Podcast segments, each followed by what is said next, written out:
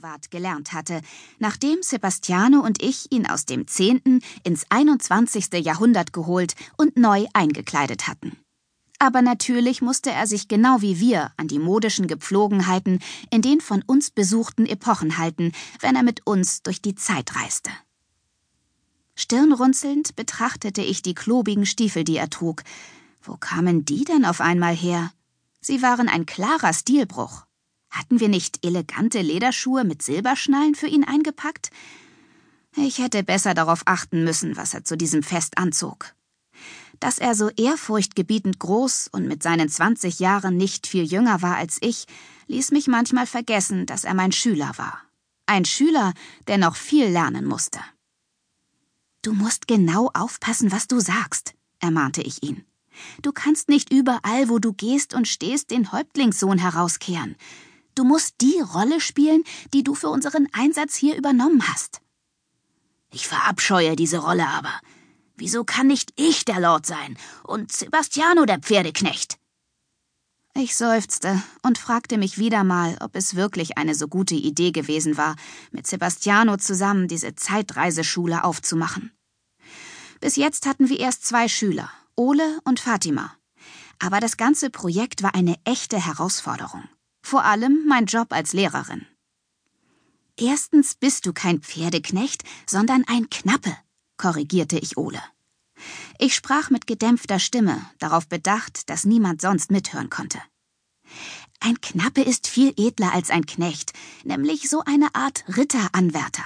Zweitens wäre eine umgekehrte Rollenverteilung gar nicht glaubhaft, denn du bist jünger als Sebastiano. Drittens bist du noch in der Ausbildung und Sebastiano und ich sind deine Lehrer. Wir bestimmen, wie die Einsätze ablaufen. Ich dachte, das wäre klar. Es ist doch klar, oder? Ole gab ein widerstrebendes Grunzen von sich, das mit etwas Fantasie als Zustimmung durchging. Es war offensichtlich, dass ihm sein Part bei diesem Einsatz nicht behagte. Aber wenn Sebastiane und ich es nicht schafften, unseren Schülern das kleine und große Einmaleins der Zeitreiseregeln beizubringen, konnte das für uns alle lebensgefährlich werden. Was habe ich dir über die Wahrnehmung von Sprache in anderen Epochen erklärt? fuhr ich fort. Kleine praktische Übungen zwischendurch konnten schließlich nicht schaden, erst recht nicht, wenn sie sozusagen direkt vor Ort stattfanden, so wie auf diesem Maskenball am Hofe von Heinrich dem Achten im Jahr 1540. Das alles, was wir in Hörweite von Menschen anderer Epochen in unserer Muttersprache aussprechen, von diesen Menschen in ihrer eigenen Muttersprache verstanden wird, leierte Ole gelangweilt herunter. Er rückte seine Maske zurecht, die genauso flaschengrün war wie sein Wams. Und wenn wir die Dinge aus der Zukunft erwähnen, die es in der Vergangenheit noch nicht gibt, werden die betreffenden Worte von ganz allein in Begriffe umgewandelt, die besser zu der Epoche passen, damit es den Menschen beim Zuhören nicht seltsam vorkommt. Zum Beispiel das Wort Ferrari. Er sah sich herausfordernd um. Seine Worte waren in dem Stimmgewirr und der Musik um uns herum untergegangen. Ferrari, wiederholte er etwas lauter. Offensichtlich hatte es auch diesmal niemand mitbekommen, denn sonst wäre es automatisch in einen zur Epoche passenden Begriff umgewandelt worden. Und dann brüllte Ole plötzlich ohne jede Vorwarnung. Acht Spänner! Ich zuckte erschrocken zusammen. Diverse Köpfe fuhren zu uns herum. Ein Mann neben uns ließ seinen Trinkpokal fallen. Eine Frau stieß einen leisen Schreckensschrei aus und griff sich an die Brust. Keine Frage. Diesmal hatten es alle mitgekriegt. Ole grinste zufrieden. Seine blauen Augen blitzten durch die Seeschlitze der Maske. Die Wortumwandlung hat funktioniert, stellte er überflüssigerweise fest. Dann spähte er irritiert zur königlichen Tafel hinüber. Ich sehe Fatima. Sie steht am Tisch von König Heinrich. Wirklich? Was tut sie da?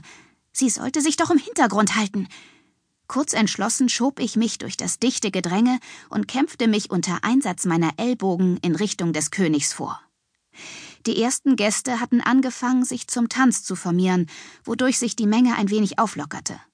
Heerscharen von Dienern servierten reihum Wein, den die Gäste sich hinter die Binde gossen, als gäbe es kein Morgen. Keine Frage, Heinrich verstand sich aufs Feiern, auch wenn er wegen seines Gesundheitszustands und extremen Übergewichts nicht mehr selbst das Tanzbein schwingen konnte und deshalb lieber zuschaute. Halb entsetzt, halb mitleidsvoll sah ich beim Näherkommen, was Ole mit Walross gemeint hatte. Der König sah aus wie ein sitzender Fleischberg in Samt und Seide.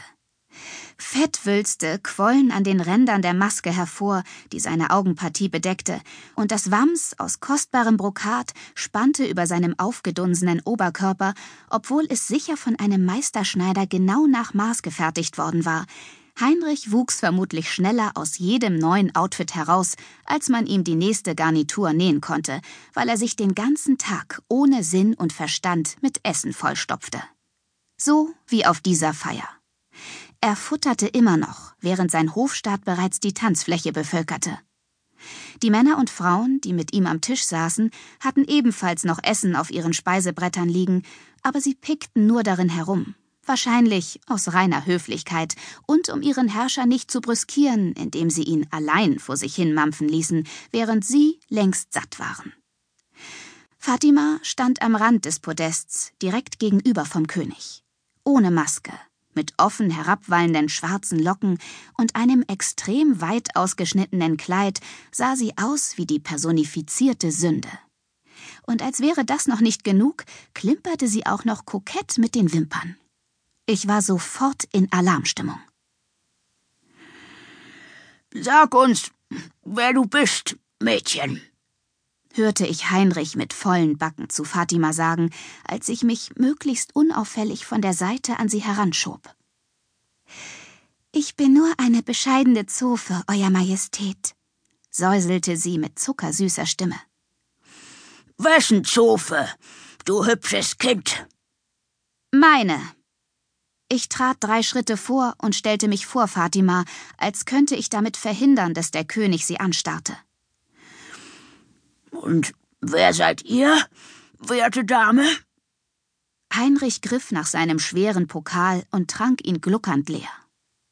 Ich bin Lady Anne, die Gattin von Lord Sebastian Foskery.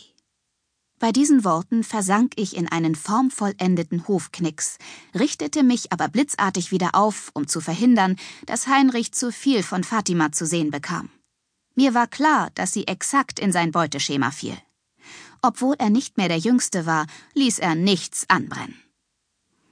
Hm, Foskery, das sagt uns gar nichts, erwiderte der König zerstreut, während er versuchte, um mich herumzusehen, um Fatima genauer in Augenschein nehmen zu können. Die Familie meines Gatten stammt aus Essex, behauptete ich, inständig hoffend, dass Heinrich das nicht weiter hinterfragte. Sebastiano und ich hatten unsere Legende nicht besonders gut ausgearbeitet, denn für diesen Einsatz war nicht einkalkuliert worden, von dem König in ein Frage- und Antwortspiel verstrickt zu werden. Alles, was ich bisher über uns erzählt hatte, war erstunken und erlogen. Oder wenigstens zurechtgebogen. In Wahrheit war ich Anna Berg aus Frankfurt. Sebastiano hieß Foscari und war waschechter Venezianer, und verheiratet waren wir auch nicht. Jedenfalls noch nicht. Irgendwann demnächst würden wir das bestimmt nachholen. Sobald wir etwas zur Ruhe kamen und mehr Zeit für solche Dinge hatten. Aber Heinrich interessierte sich gar nicht für meinen persönlichen Hintergrund. Wenn es nach ihm gegangen wäre, hätte ich auch einfach stumm durch die nächstbeste Tür verschwinden können. Seine gesamte Aufmerksamkeit richtete sich auf Fatima. Er verschlang sie geradezu mit seinen Blicken, und man brauchte nicht viel Fantasie, um zu erkennen, was ihm durch den Kopf ging. Er war gerade dabei, seine aktuelle Ehefrau auszusortieren, weil sie ihm zu verbraucht und zu hässlich war. Die arme Person, zufällig eine Namensvetterin von mir, sie hieß ebenfalls Anna, war gerade mal halb so alt wie er, nämlich 25, und er würde sich in Kürze von ihr scheiden lassen. Als nächstes würde er die 17-jährige Catherine Howard heiraten, eine Hofdame, die sicherlich auch irgendwo hier im Saal herumschwirrte. Fatima war ebenfalls erst 17. Ich konnte unmöglich zulassen, dass der König sie zu seinem Spielzeug machte. Oder, wenn man es realistisch betrachtete, sie ihn zu ihrem. Sie stammte aus dem 15. Jahrhundert und war die Favoritin eines mächtigen Sultans gewesen, bevor Sebastiano und ich sie aus dem Harem befreit und vom Al